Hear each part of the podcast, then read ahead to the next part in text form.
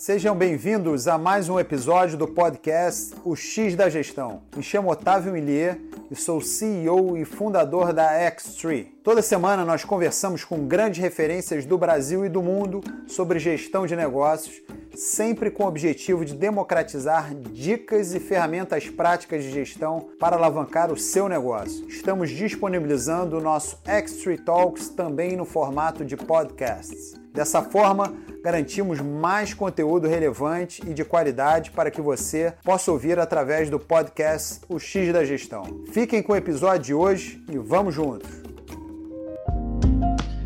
Hoje vamos falar sobre como podemos preparar a gestão das nossas empresas para, para o pós-Covid, ou mesmo para, para essa nova realidade aí, né, que surgiu desde março. E para compartilhar conosco sua experiência em transformações na gestão de empresas, convidei um dos executivos com maior experiência no setor de consumo e venda direta no Brasil, José Vicente Marino. José Vicente foi CEO da Avon até março desse ano e ao longo da sua trajetória como executivo já foi CEO da Flora Cosméticos, Johnson Johnson, CEO da Natura, presidente do conselho de administração da Alpargatas, enfim, uma, uma biografia admirável.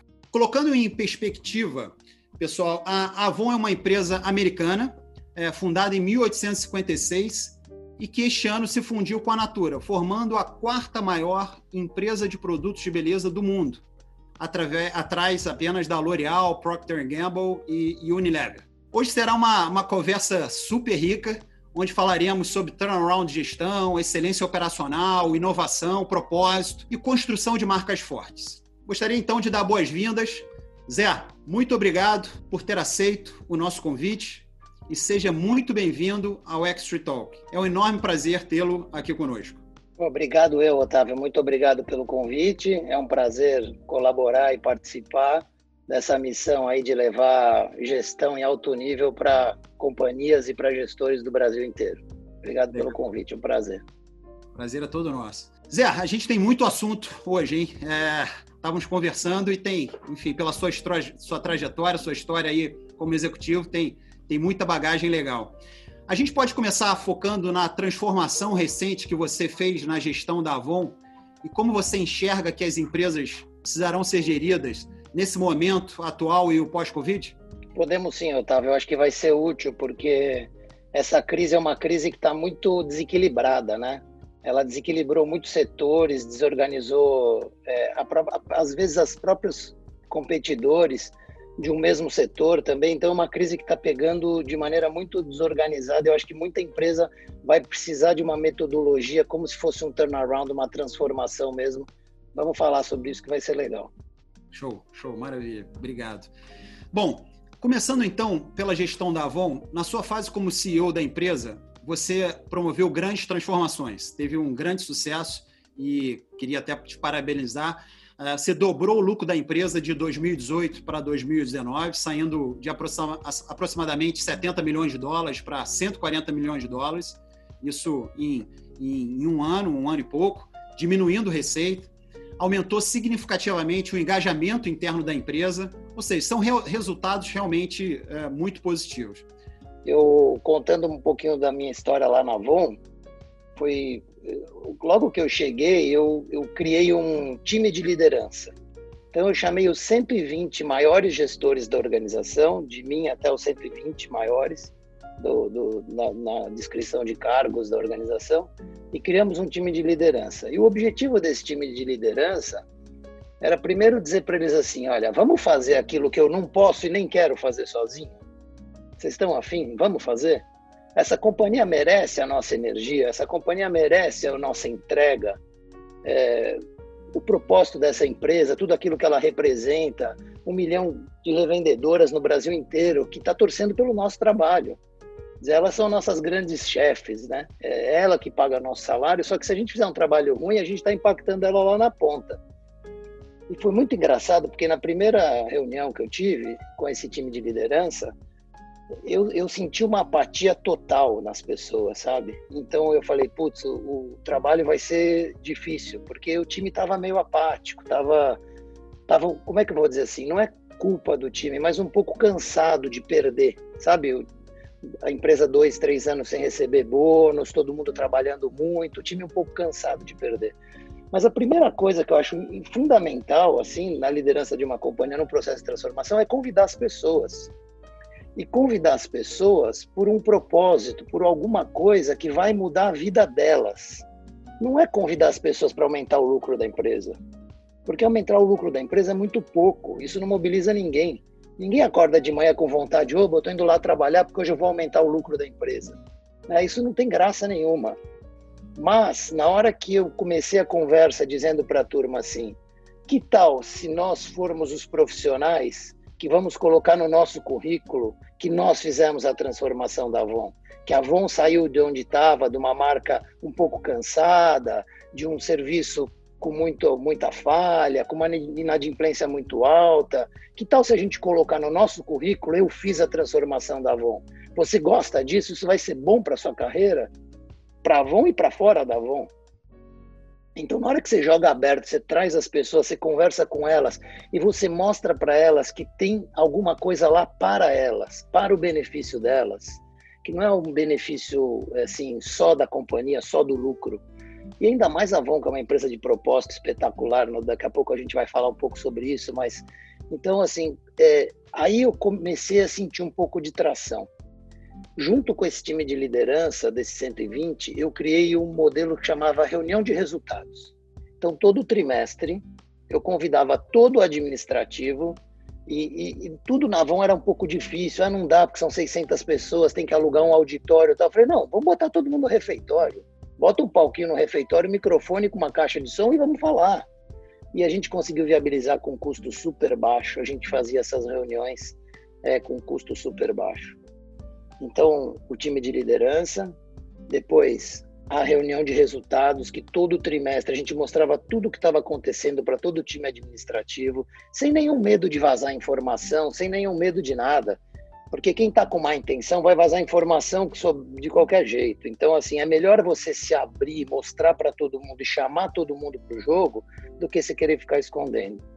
E claro que uma parte muito importante disso era ter uma diretoria super alinhada, super engajada. Então eu tive que fazer algumas mudanças, a gente fez umas duas, três mudanças de trocas de pessoas, contratamos três pessoas de fora, mas mantivemos a grande maioria de pessoas de dentro da organização e trouxemos é, pessoas de fora para nos ajudar a trazer essa energia nova, esse momento novo para a companhia. Junto com isso, a gente criou uma coisa que poucas empresas têm, quase nenhuma tem, a gente criou um escritório de transformação. Então, tem uma diretora que veio já com experiência, que é a Fabiola Bezerra. Ela já veio, ela estava vindo da Whirlpool, ela já tinha feito um processo de turnaround lá na Whirlpool, e ela, ela liderou o escritório de transformação. Então, o trabalho dela era acompanhar os times de trabalho nas suas entregas e nos seus, nos, nas suas iniciativas. E aí a gente teve a ajuda da McKinsey para nos ajudar a estruturar esse escritório de transformação. E eles foram me ajudaram muito, sabe? Porque eles trouxeram sistemas, trouxeram processos para fazer o escritório de transformação funcionar. Então a gente colocou um software onde nesse escritório de transformação a gente tinha é, dentro de todas as iniciativas de engajamento, de excelência operacional, de inovação, a gente tinha todas as frentes de trabalho que tinham lá. Eram 15 frentes de trabalho e, eram, e no final a gente tinha mais de 500 iniciativas e a gente conseguia ver quanto a gente ia ter de resultado no bottom line da companhia e como. Isso fez, voltando para o tema do engajamento, que nós estamos ainda nessa, no começo dessa conversa do engajamento, isso fez com que a companhia inteira se mobilizasse porque o escritório de transformação ele passava toda semana acompanhando todas as frentes de trabalho. Cada frente de trabalho tinha um líder e um sponsor e um grupo de trabalho. Como eram 15 frentes, então a gente conseguiu envolver 200, 300 pessoas que toda semana estavam vibrando e estavam assim é, engajados na história e comprando o projeto, porque sentiam que ia fazer a diferença. E depois um negócio super legal, a gente criou um placar, um placar, né, que a gente chamou de transformômetro. Então a gente tinha lá qual era a nossa meta, a gente e a gente ia enchendo com tampinhas de produto nossos, é para a gente ir medindo aonde estamos nessa jornada. E, de novo, todo mês na reunião com o time de liderança, o que estamos fazendo, aonde estamos, o que, que andou, o que, que não andou, e a cada trimestre para a empresa inteira, o que, que já conseguimos, o que não conseguimos, aonde estamos. E assim, sem nenhum medo de mostrar os nossos erros, porque a gente vai cometer muitos erros. Tomara que sejam erros novos, né? não erros conhecidos. Erros conhecidos a gente deve evitar. Mas erros novos, eles são aceitáveis. É, e, e, a gente tem uma cultura de que errar é ruim, não pode mostrar o erro. Então, assim, esse processo de engajamento todo, ele é um processo de disciplina, de consistência e de visibilidade. Eu, eu prefiro chamar de visibilidade do que transparência, porque às vezes atrás do transparente não tem nada, né? Visibilidade é tornar para a empresa, para a companhia, para as pessoas visível o que a gente está fazendo. Claro, depois a gente usou outras metodologias, como criar um one-pager, um documento que era uma única página, onde a gente tinha lá, então, qual era o nosso objetivo, qual era o nosso gol. O objetivo é uma frase, o gol é um número. E depois, quais são os pilares estratégicos e quais são as iniciativas. E a gente chamou isso de OGSM, Objectives, Goals, Strategies and Measures.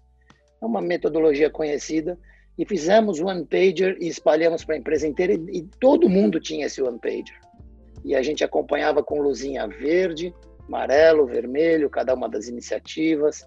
E esse documento do One Pager também foi construído com o time de liderança. Claro, a gente, a diretoria propõe e o time de liderança discute e refina. E, então foi, um, foi uma fase assim muito muito interessante, foi um momento muito proveitoso e assim, eu fiquei muito feliz assim com o resultado final da pesquisa de engajamento. Quando a gente começou, a gente estava lá no quarto quartil, né? A gente era uma das, a gente estava entre as 20 piores companhias já pesquisadas. E quando a gente saiu, a gente saiu entre as 10 melhores companhias já pesquisadas. Então realmente fez muita diferença, né? É, e assim, é coisas icônicas, assim, coisas pequenas, mas que é, mostram muita coisa. Então, por exemplo, quando eu cheguei, eu tinha um estacionamento para o meu carro que era quase dentro do escritório. Né? E todo mundo tinha que parar na vaga que tinha lá. Eu falei, não, acabei com a minha vaga, a minha e dos outros três. Né? Primeiro, foi em duas fases isso. Tinham quatro vagas super privilegiadas, assim, cobertas dentro do escritório praticamente. Eu acabei com essas quatro vagas e ali virou um espaço de convivência. Então colocamos plantas, bancos, mesas para as pessoas conversarem. E aí essas quatro pessoas foram para um pool onde, onde paravam o carro só os diretores. Tinha lá umas 20 vagas onde paravam o carro os diretores. Depois eu falei, mas não faz sentido, por que, que o diretor tem que ter uma vaga só para ele? Quem chegar primeiro pega a melhor vaga. Eu me lembro, um dia encontrei na, na escada um profissional da empresa que chegou para mim e falou assim: Zé, parei o carro na sua vaga hoje. Porque quando eu fui lá para a vaga do diretor, tinha lá uma vaga que era minha, né? E super feliz. Então, assim, assim, coisas simples, mas que são sinais de que a mudança está acontecendo. É, é, tem até a história do cafezinho, porque a gente dava cappuccino de graça, café com leite de graça. Eu falei, não, não é de graça, agora é um real. É um real, paga o custo. Ninguém quer ganhar um cappuccino por um real, é barato, né? Mas, assim, então a sala do café deu uma esvaziadinha, assim, sabe? Mas são pequenas coisas, aqueles coffee breaks não tinha mais na reunião, para a reunião, faz 10 minutos, cada um vai lá, compra suas coisas. Então, assim, são pequenos sinais de que a companhia precisa de uma transformação. Porque uma empresa multinacional de 130 anos de vida, que já foi líder mundial, há uma década atrás ela era líder mundial, as pessoas custam acreditar que a empresa precisa fazer uma coisa diferente.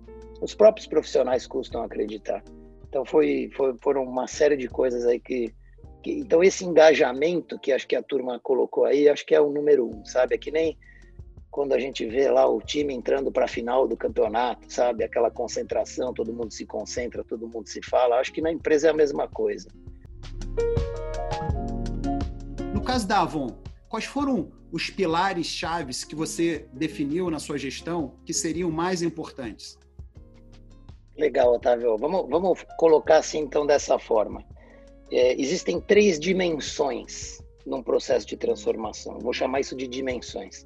A dimensão cultural, que é a dimensão do engajamento. A dimensão da excelência operacional, que é fazer melhor, fazer mais com menos. Então, a eficiência. E a dimensão da inovação, que é fazer diferente. Né? Então, acho que essas são as três dimensões. É, aí, eu, nesse documento o DSM, como é que a gente. Porque são. É difícil entender assim. Nesse documento DSM, eu coloquei, então, nosso objetivo era fazer a transformação da empresa, atingir os resultados, melhorar o nível da satisfação da nossa revendedora e, se isso acontecesse, a gente atingir mais resultado. Então, o foco sempre foi a revendedora. A gente começou logo, logo no começo dessa história, a gente criou um war room, uma sala de guerra que a gente chamou. É, é um nome ruim, guerra, para uma empresa de cosméticos, né? E, e eu acho que a, as palavras têm significados. Mas é, era, é, é, a gente chama assim, gestão né, de war room. E o nome do war room era obsessão por servir. Então, assim, a gente. Um, indicador que assim me deixava muito feliz, assim, o número de reclamações no call center em um ano caiu pela metade. Então, assim, é, é muito significativo de que a revendedora estava tendo um melhor serviço. Porque se ela não liga para reclamar, esse é um grande sinal, esse era um grande indicador. Mas voltando para a sua pergunta, então essas três grandes dimensões, e aí vamos falar de eficiência operacional. Então a gente tinha, dentro de eficiência operacional, a gente tinha o objetivo de reconstruir a venda direta. Então, era um modelo da venda direta mais eficiente. O segundo era revamp the brand, então era rejuvenescer a marca, trazer o glamour, trazer a vontade, o desejo de consumir Avon. Avon é uma marca que tem 99% de brand awareness, todo mundo sabe quem é, mas nem todo mundo tem um desejo de ter esta marca. O desejo de, da marca foi caindo, né? uma pirâmide de marca, você começa por né, conheço, compro, prefiro. Né? Então, nesses três níveis. Então, a gente perdia muito do conheço para o compro do compro para o prefiro. Então, a nossa marca preferida vinha caindo muito, a gente estava muito tempo sem investimento na marca. Né? Obsessão por servir, então, o terceiro pilar. Então, principalmente focado em logística, em nível de estoque, é, e aí dentro disso, dentro de cada um desses, desses, desses, dessas verticais tem uma série de iniciativas daquelas que somam aquelas 15. Então, venda direta, marca, obsessão por servir, feel for growth, o que, que a gente ia fazer, da onde a gente ia tirar dinheiro, a gente precisava economizar em algum lugar para colocar em outro. Então nós vamos fazer escolhas e, e estratégia é muito mais escolher o que não fazer do que o que fazer, porque na hora que você escolhe se eu escolhi, é, eu, eu, sempre falo assim, eu vou de São Paulo ao Rio de Janeiro. Se eu escolhi pela ponte aérea Congonhas Santos Dumont, eu deixei de ir para Cumbica, eu deixei de ir para o Galeão, eu deixei de ir de trem, eu deixei de ir de ônibus, eu deixei de ir de carro.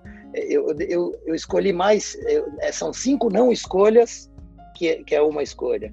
E a gente acaba se perdendo e querendo fazer tudo, né? É, então, eu estava no, no Obsessão por Servir, é, do Feel for Growth, depois a gente abriu um pilar de inovação, né? então saindo um pouco da excelência operacional, um pilar de inovação que a gente falou, vamos transformar o nosso negócio num negócio digital. Nós temos, nós temos como ter uma relação com a revendedora é, muito mais digitalizada, sem perder o carinho, sem perder o calor. Então a gente criou um bot, a gente criou a Bela da Avon, então o nome dela era Bela, que era a nossa mascote.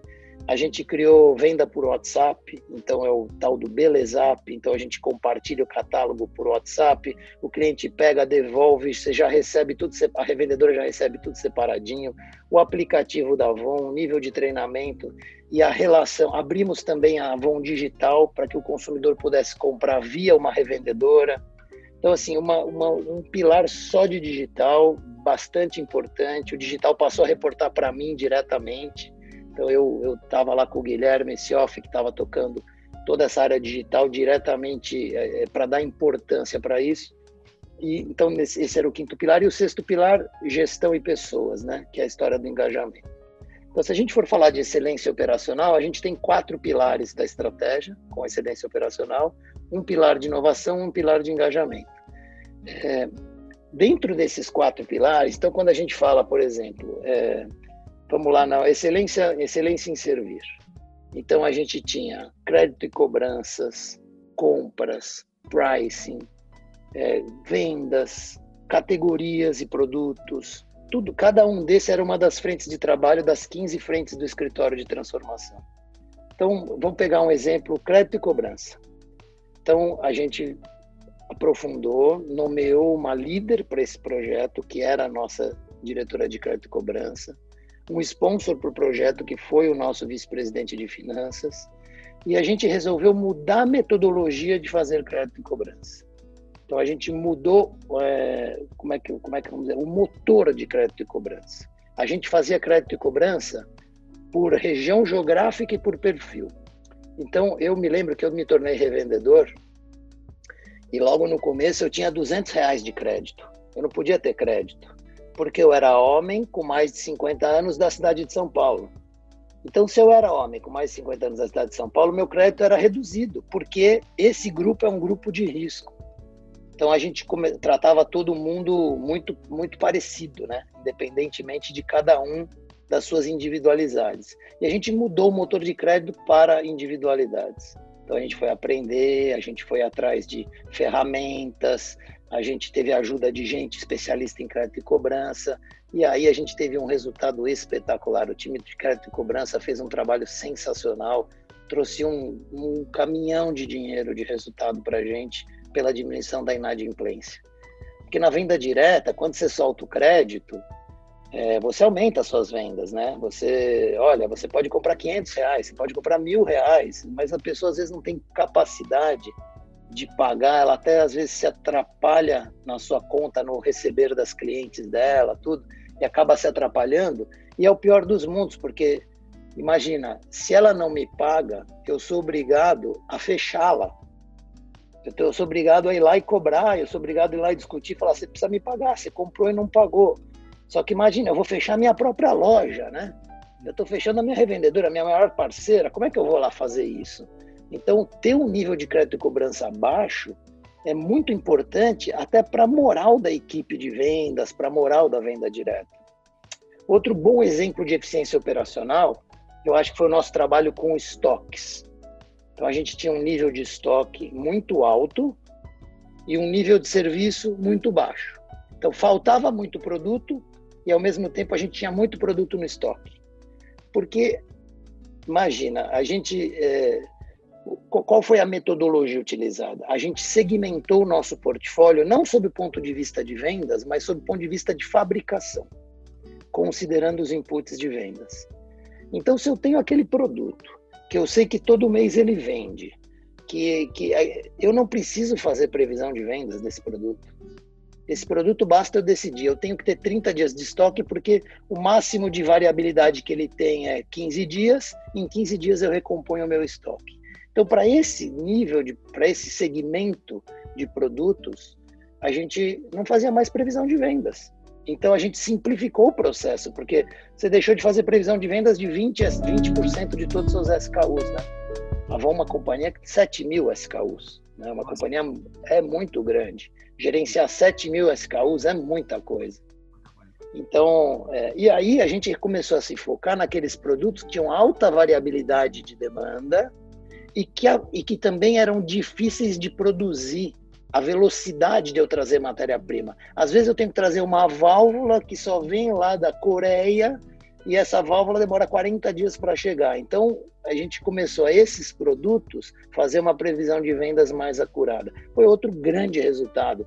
Resultado para o caixa da companhia, muito bom, porque a gente diminuiu o nível de estoque, e resultado para a satisfação da revendedora, porque ela recebeu muito melhor os seus produtos, contanto que o número de ligações caiu em 50%.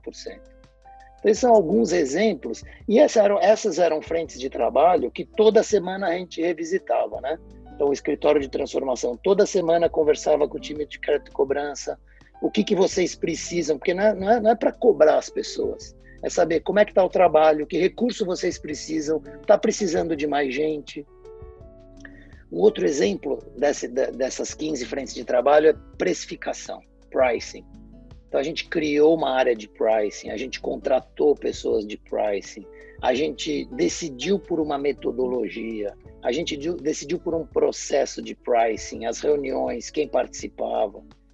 E toda semana, toda segunda-feira de manhã, a gente começava com o Steering Committee.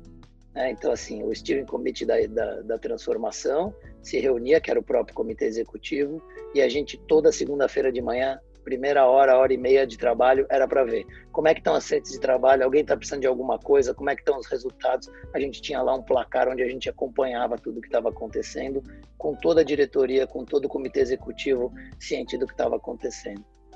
Então é, é, ao mesmo é muita disciplina, muita disciplina, muito suor. É, e eu gostava de dar muito exemplo. Eu sete horas da manhã estava no escritório. No primeiro dia que eu cheguei, a luz estava apagada, eu não conseguia saber onde acendia a luz. Então, assim, é, você precisa realmente se, integra, se entregar, sabe? Se você quiser liderar uma transformação, uma companhia, você precisa se entregar para ela, de corpo e alma. Ela tem que ser uma das suas prioridades. É, eu, eu, eu gosto muito de trabalhar do que eu faço. Eu, a Avon é uma empresa encantadora, né? Eu, eu, eu, eu dei muita sorte na vida, né? Sorte é uma coisa importante. É, eu dei muita sorte na vida porque eu só trabalhei em companhias muito excelentes, sabe? De muita excelência. A Best Foods, né? Que eu fui gerente, diretor. Depois a Johnson Johnson, que é uma empresa de bater continência, né? Uma empresa que tem um credo, uma empresa que está centenariamente nas empresas de maior valor do mundo. Depois para a Natura, uma empresa que realmente respeita as pessoas, uma empresa ética, que faz as coisas da maneira correta, que o meio ambiente é para valer, né, que o impacto de carbono está no bônus dos executivos, né, não é não é falar da natureza, assim, o executivo tem que entregar. Depois a Avon, que é essa empresa que empodera mulheres, que é uma coisa fantástica, é, esse universo da mulher, né? A Avon, ela, a Avon, ela imagina isso em 1886, a mulher começando a ter sua renda né? Então, assim, é, é, é uma, uma coisa transformadora da sociedade. Né? Talvez a maior transformação social que a gente viveu no último século foi o empoderamento das mulheres né? no mercado de trabalho. Isso realmente mudou a dinâmica da sociedade. Sim. E os homens, nós homens fomos, como é que vamos dizer assim, a gente foi um pouco manipulador, né? A gente colocou a mulher num lugar que não é, não é o lugar da mulher. O lugar da mulher é onde ela quiser. E aí a falar isso, e a Avon, e a Avon tá à frente disso. Então, assim, eu, eu dei um pouco de sorte de ter trabalhado em companhias tão, tão fantásticas. Então, assim, para mim, ir para o trabalho cedinho, chegar cedinho, estar tá lá engajado e me dedicar à empresa era um grande prazer, né? Sempre foi. Zé, você falou em alguns pontos chaves nesse processo e, e agora eu vou pedir para elaborar, para você elaborar um pouquinho é, esse processo de excelência operacional e inovação e trazer para a gente aqui alguns pontos que podem ser trabalhados por qualquer tamanho de empresa, porque em alguns momentos a gente pode imaginar, pô, mas a gente está falando da Avon, não sei quantos mil funcionários e etc. Mas não, mas são práticas de gestão, processos de gestão que valem também para empresas pequenas, um conselho de administração. Não precisa ser só empresas grandes, pode ser uma empresa de, né, um, um, processo como de metas, cascateamento de metas. Não precisa ser só para uma empresa com o tamanho da Avon. Ou seja, eu acho que é, é legal a gente colocar aqui em perspectiva que todas essas práticas, quando você fala, ah, montamos uma área, uma empresa menor pode ser, uma área pode ser uma pessoa, tá certo? Que lidera aquele projeto, ou duas pessoas, etc.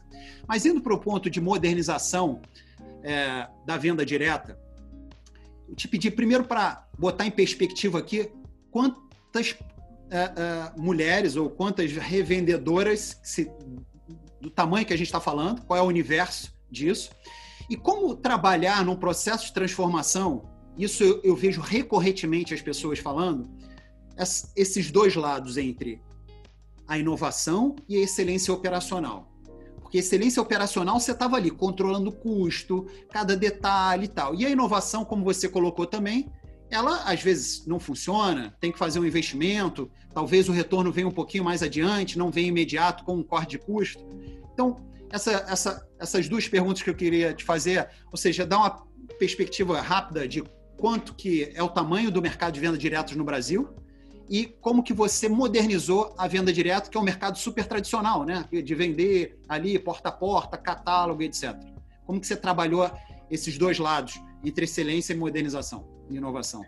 É, essa é uma pergunta excelente, viu, Otávio? Essa é uma pergunta bem, bem, bem, assim, complexa de responder, porque você, quando, quando eu falei assim, montamos uma área de pricing, parece que a Avon tinha muito recurso, vamos lá e montamos uma área de pricing, né? São quatro pessoas, realmente. Nós tínhamos uma Black Belt, né? A gente tinha uma área de excelência operacional, uma Black Belt Six Sigma. É, que se dedicou a esse tema de pricing acabou sendo promovida e assumiu. Então, assim, pessoas criadas de dentro. Mas a gente fez tudo isso com uma redução de mais de 100 milhões na folha de pagamento. Então, assim, não é que a gente colocou mais, a gente escolheu aonde colocar. A gente tirou de algum lugar para colocar em outros lugares, né? Então, é... então, assim, essa é uma pergunta excelente, porque, assim, a, a excelência operacional, se você levar ela a, a, a, assim, na ponta do lápis e só fizer isso, ela vai inibir a inovação. Então, você precisa ter um espaço para inovar. O que, que nós decidimos lá? A gente sabe que a venda direta, né, o modelo do porta a porta, a venda direta, a definição de venda direta é uma pessoa vende para outra pessoa. Essa é a definição de venda direta, tá? Só para a gente uniformizar a linguagem. É, então, a gente sabe que a venda direta ela é um dos modelos mais antigos de venda, né? A Avon de 1886. Mas hoje, com o advento da tecnologia, com, com como é que vamos dizer assim, com, a, com essa expansão é, galáctica, bíblica do digital e da conexão e de todo mundo falando com todo mundo, a venda direta pode acontecer, assim, pode ser uma das coisas mais modernas que tenham, né? A companhia tem informação de todos os consumidores, o que compraram, quando compraram, para você poder fazer a oferta, a oferta certa. Eu sempre costumava dizer que na venda direta a gente tinha uma vantagem sobre os outros canais. A venda direta, a revendedora, quando ela entra para falar com a gente, ela faz check-in. Eu sei quem ela é. Sabe aquele check-in do hotel que você, você faz o check-in no hotel na hora que você chega no seu quarto? Às vezes a televisão tá ligada. É bem-vindo, Otávio. Então, você, pô, esse, esse, ele está falando comigo. A venda direta tinha essa possibilidade de falar com a pessoa, né? Saber o que, que aquela pessoa compra e não tratar todo mundo como igual.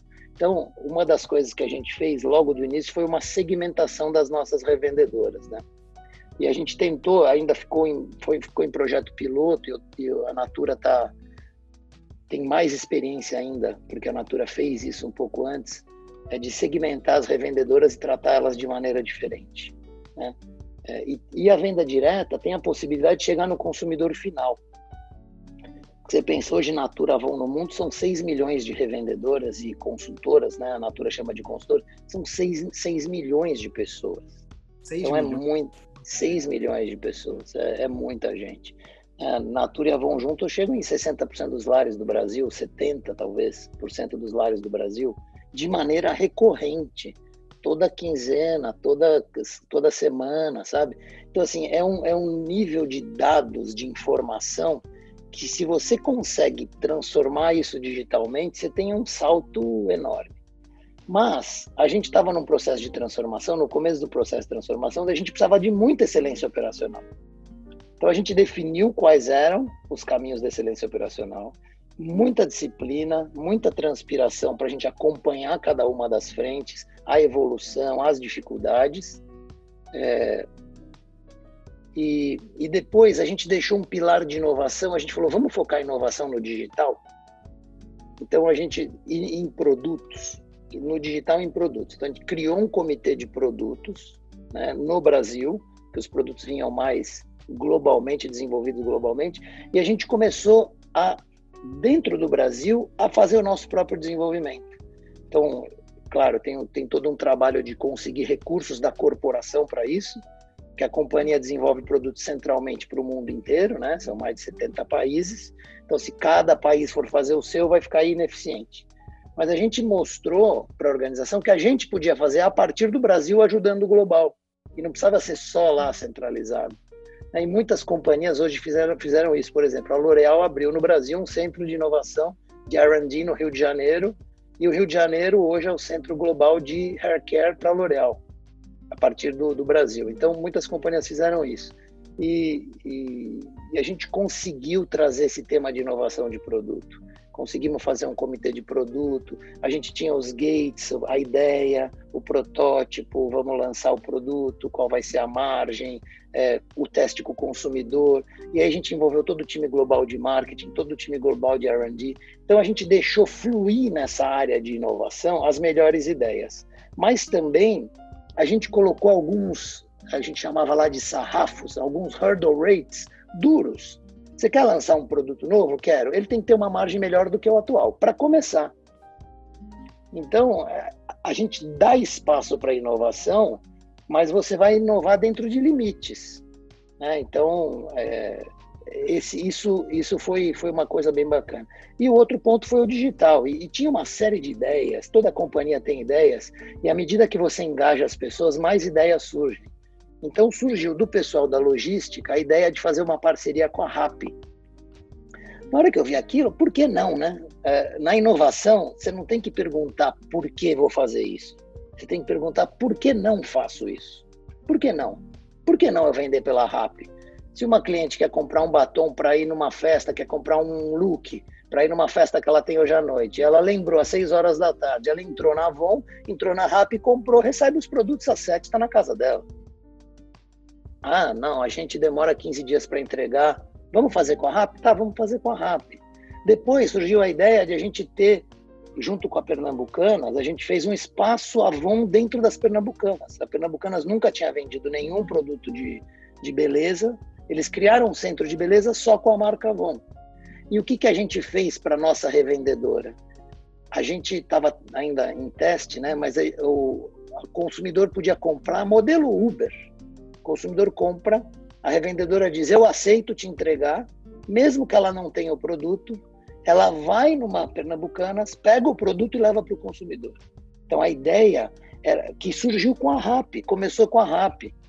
Porque o que a gente fez com a RAP, a gente fez uma área geográfica limitada, a gente chamou 10 ou 12 revendedoras e deixou elas com estoque, elas estavam preparadas com estoque. Chegava um pedido, a gente ia na, nessa loja dessa revendedora, comprava dela e vendia para o consumidor. E a ideia da Pernambucanas é que a gente ia conseguir atender 50% dos lares brasileiros em uma hora. Então imagina, a gente entrega de 15 em 15 dias, e de repente a gente vai poder entregar 50% dos lares brasileiros em uma hora. Então é um negócio né, espetacular, trazendo valor para a revendedora, porque ela mesma aceita, vai lá, pega o produto e entrega. Então essa, essa, essas são ideias, nem todas foram para frente, a gente errou em várias coisas, elas nunca iam ser relevantes no primeiro momento, e aí quando você está num processo de... Trans... Experimentar, né? Tem que experimentar, mas quando você está num processo de transformação que você precisa de resultado, às vezes essas pequenas ideias elas não têm espaço, sabe? Porque você, o resultado dela, o resultado dessas iniciativas no período de um, dois anos, ele ia ser irrelevante para o resultado da empresa. Mas se a gente não fizer, a gente não constrói o futuro, a gente começa a se desenvolver, a gente começa a pensar diferente, a gente começa a trabalhar diferente. Então, acho que tive, é, na, na, o que a gente fez foi a gente preservou duas principais áreas para inovar, de produto e do digital. Então, essas duas áreas a gente realmente tinha estratégia das marcas, tinha estratégia das categorias, mas todo um, o comitê de produto começou a rodar e muita gente envolvida. E aí a gente resolve todos os problemas, né? Porque ah, essa tampa não deu certo, não, tem a outra tampa, tem esse fornecedor, chega em tempo. É, e aí o time começa a se ajudar de uma maneira incrível, né? E agora é no final, no final tudo é pessoas, tá, Otávio? No final tudo é, é você ter pessoas, é ter gente comprometida, dedicada, com vontade de fazer é, e dar espaço, né? Empresas não são construídas, são construídos times que constroem empresas, né? Eu acho que isso é uma, é uma perspectiva muito importante para a gente ter e o engajamento, a transformação, tudo isso parte das pessoas, não, não é, não é de, um, de uma máquina, né? Então, acho que, é, enfim, temas super relevantes aí que você trouxe. Ô Zé, quando a gente olha o, o propósito da Natura com a da, com a da Avon, é muito interessante que a Natura ela, ela se fortaleceu com as ações voltadas para a biodiversidade. Né? E a Avon tem como marco o empoderamento das mulheres e a independência financeira. Né? Ou seja, é, quando vocês falam, somos a companhia que empodera mulheres com inspiração e independência financeira, que combate o envelhecimento da pele e luta contra o câncer de mama. Isso é lindo. Né? É, então... E assim, eu acho que é, é, muito importante essa história do propósito, ela precisa ser de verdade, né? Então as pessoas falam, ah, natura, meio ambiente, é de verdade, é de verdade. A Natura tem centro de inovação na Amazônia, tem até fábrica na Amazônia. Pegou o seu R&D e foi pesquisar, porque assim, pensa bem, a Natura ia competir com as Johnson Johnson, com as Procter Gamble, no, no, em R&D na molécula ia perder, porque essas grandes companhias têm muito dinheiro para produzir moléculas e tal. Então a Natura foi para ciência da floresta, da natureza, né, e lançou a marca Ecos. Isso fez uma explosão. Isso é uma mudança cultural brutal dentro da organização. Aí eu me lembro, quando eu estava na Natura, eu passei uma semana na floresta amazônica. Eu fui lá, fiquei uma semana vivendo lá, vendo os conflitos. Onde hoje tem a usina de Belo Monte, eu andei de voadeirinha no Rio Xingu ali, vendo junto com as comunidades, conhecendo. Então, é, é, e é, a lógica da floresta de pé. Né? Então, assim, se você derrubar uma árvore, ela vale 10 reais. Se você colher o fruto, ela vale 3 reais. Só que se você colher o fruto por 5 anos, você ganhou 15, não 10. Né? Então, deu uma lógica econômica para deixar a floresta de pé. E aí muda a companhia inteira, muda tudo que faz. É, indicadores de emissão de carbono, álcool orgânico, embalagens recicláveis, PET verde, realmente é não é uma não é não é que está no propósito escrito, a empresa age dessa maneira. A Avon a mesma coisa. A Avon hoje no combate da violência contra mulheres e meninas é uma notoriedade, é uma companhia que tem notoriedade. É, Avon faz um fórum, Instituto Avon, Fale Sem Medo, que acho que está no seu nono ano, esse ano vai para o nono ano, que virou um, virou um evento da cidade de São Paulo, virou um evento do estado de São Paulo oficial, dentro do calendário da cidade onde se discute de verdade esses temas. Nós criamos, eu tenho muito muito prazer e orgulho assim de falar disso, orgulho bom, sabe? Nós criamos a coalizão empresarial pelo fim da, da, violência contra mulheres e meninas. Hoje já são 82 empresas, mais de 3 milhões de colaboradores dessas empresas. Empresas como Bradesco, Sodexo, Gerdau, Uber, das mais modernas as, as, de todos os setores, né? Porque, assim, no final, essa, assim, hoje em dia no mundo, não existe mais espaço para a empresa se dar bem e o resto que se dane. Né? É, é performance e é progresso. Performance da empresa e progresso da sociedade. Essas duas coisas têm que andar juntas. E, assim, quanto mais progresso você entrega para a sociedade, mais performance você traz para sua empresa. As grandes empresas, as mais valiosas do mundo hoje, são empresas que mudaram nossa vida. O que nós estamos fazendo aqui hoje por causa do digital, é, todo esse desenvolvimento tecnológico, essas empresas hoje que valem bilhões de dólares, são as empresas mais valiosas do mundo, são as empresas digitais, tem uma razão de ser, eles mudaram o nosso jeito, eles mudaram a vida da humanidade. Pensa nisso, né? Para melhor. Então, o impacto que eles trouxeram de bem para o progresso da sociedade. É por isso que a empresa tem performance. Eu tenho uma crença absoluta nisso, absoluta.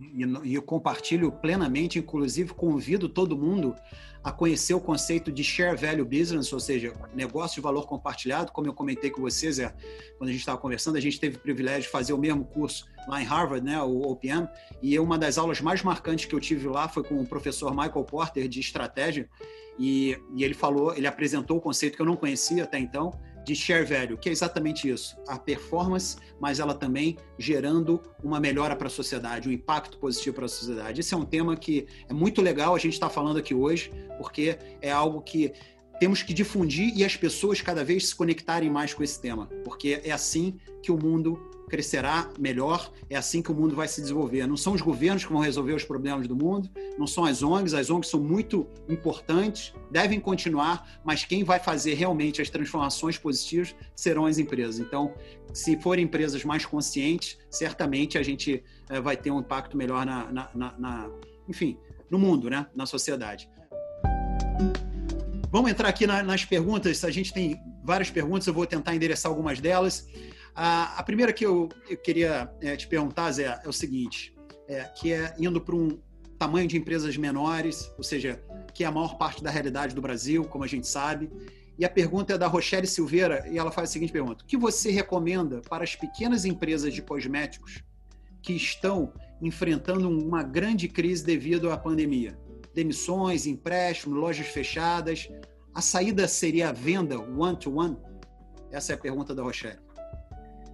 Ah, é muito difícil responder essa pergunta com esse nível de informação, Rochelle. É, é muito difícil é, dar uma receita de bolo pronta aí para cada, porque cada empresa é uma realidade, é uma situação. O que eu recomendo, talvez, voltando para todo o nosso papo, é estabelecer um objetivo, engajar as pessoas, mostrar o problema que está sendo vivido é, e achar soluções, né? É, o, o trazer as pessoas, colocar todo mundo junto. E quando a empresa é menor, isso às vezes é mais fácil de fazer, né? porque você para todo mundo e senta e conversa com todo mundo olho no olho, né? Avon às vezes era difícil de fazer, porque uma pessoa estava em Cabreúva, outra estava no Nordeste, outra tá...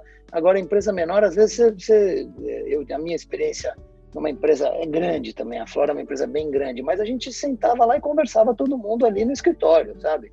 Parava, vamos cantar parabéns, para tudo, 15 minutos, a gente fala de pé mesmo, conversa, se entende. Então, assim, é difícil dar uma receita de bolo, mas a, a receita que eu daria, assim, aplique a metodologia de transformação defina um objetivo, encontre quais são os grandes problemas, segmente esses problemas em pequeno, médio, grande, ataque logo os grandes problemas, dê espaço para a inovação e, e, realmente saiba quem você é e seu propósito no mundo. Acho que é, é, a receita é, é uma metodologia de trabalho, mais do que vai vendendo porta a porta, não vai vendendo porta a porta. Eu acho que hoje, sob o ponto de vista de vendas e de canal que ela coloca, eu acho que hoje o, o, mundo é fluido. O consumidor é o consumidor é o rei e ele decide onde ele quer comprar. Se ele quer comprar na internet, tem que vender na internet. Se ele quer comprar na loja, vai na loja. Se ele quer comprar de outra pessoa, é de outra pessoa. A gente vê hoje varejos que estão mandando produto para casa das pessoas, roupas, as pessoas experimentam, devolvem, vão na loja, devolvem com a loja fechada. Enfim, eu acho que é, é, a, é a hora da criatividade e é a hora da união em torno de um projeto comum de companhia tiveram algumas perguntas sobre a, a integração de duas marcas. Né? É, foi uma grande fusão que a gente viu no Brasil, hoje Natura e Avon, né? É, e, enfim, se tornando inclusive a quarta maior empresa do mundo de cosméticos, como a gente sabe, uma empresa brasileira. E se a gente fizer uma referência até ao modelo da, da Ambev, né, a fusão Brahma Antártica, e foi ganhando o mundo. Então, acho que isso é motivo de orgulho para a gente como brasileiros também, né? Ou seja, uma empresa brasileira comprando uma empresa americana e hoje estando entre as cinco maiores do mundo, as quatro maiores do mundo.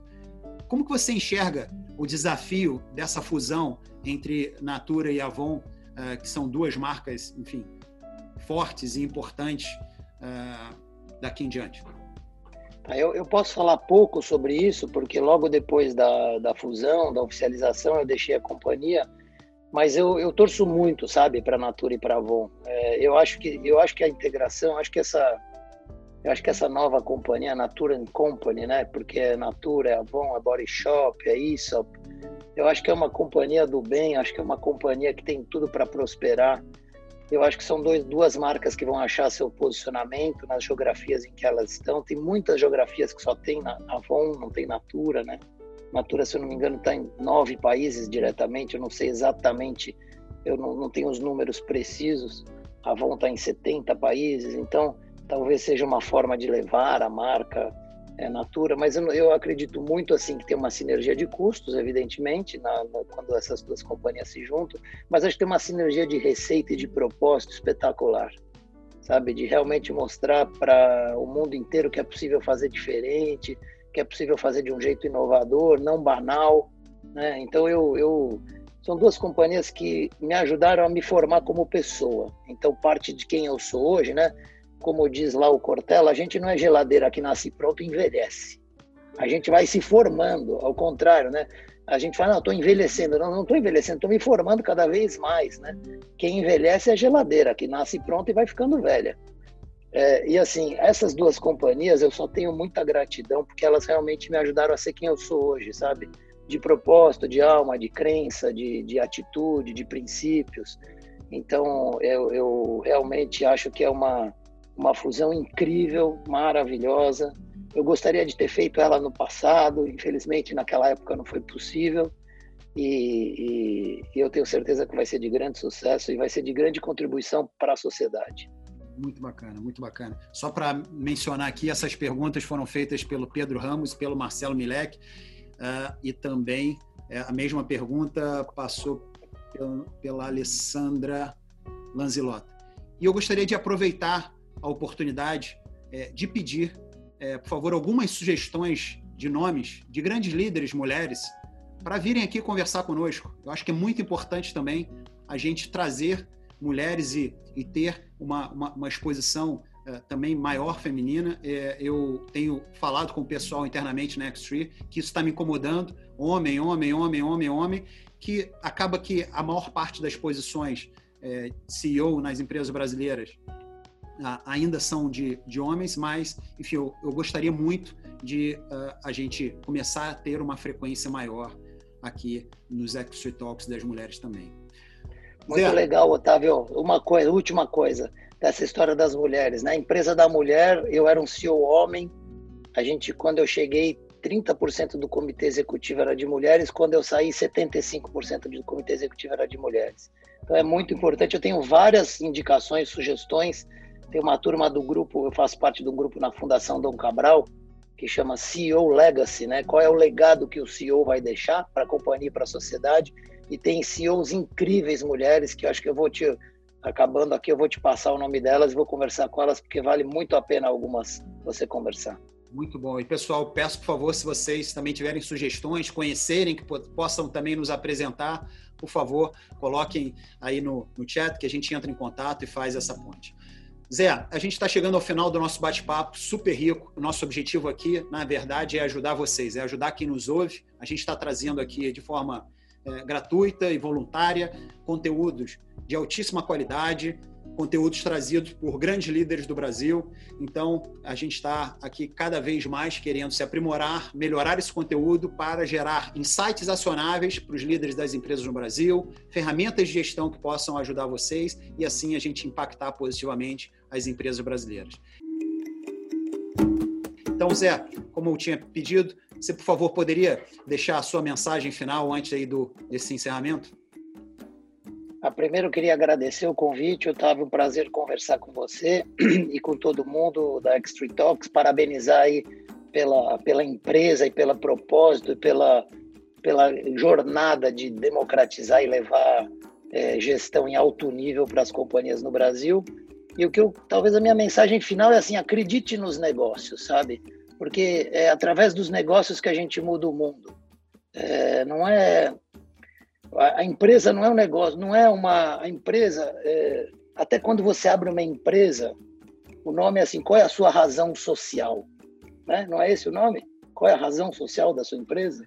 Então, assim, tenha uma razão social, sabe? A empresa, ela, sabe, a, a, o, empreendedorismo ele transforma o mundo. É, o mundo cada vez mais precisa de empresários e executivos comprometidos com a sociedade faça a transformação da sua companhia.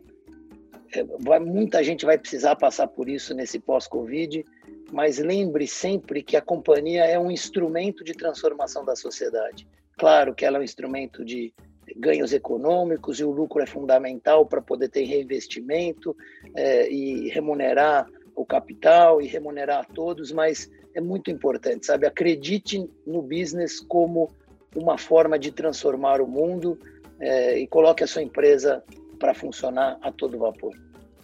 Excelente, Zé.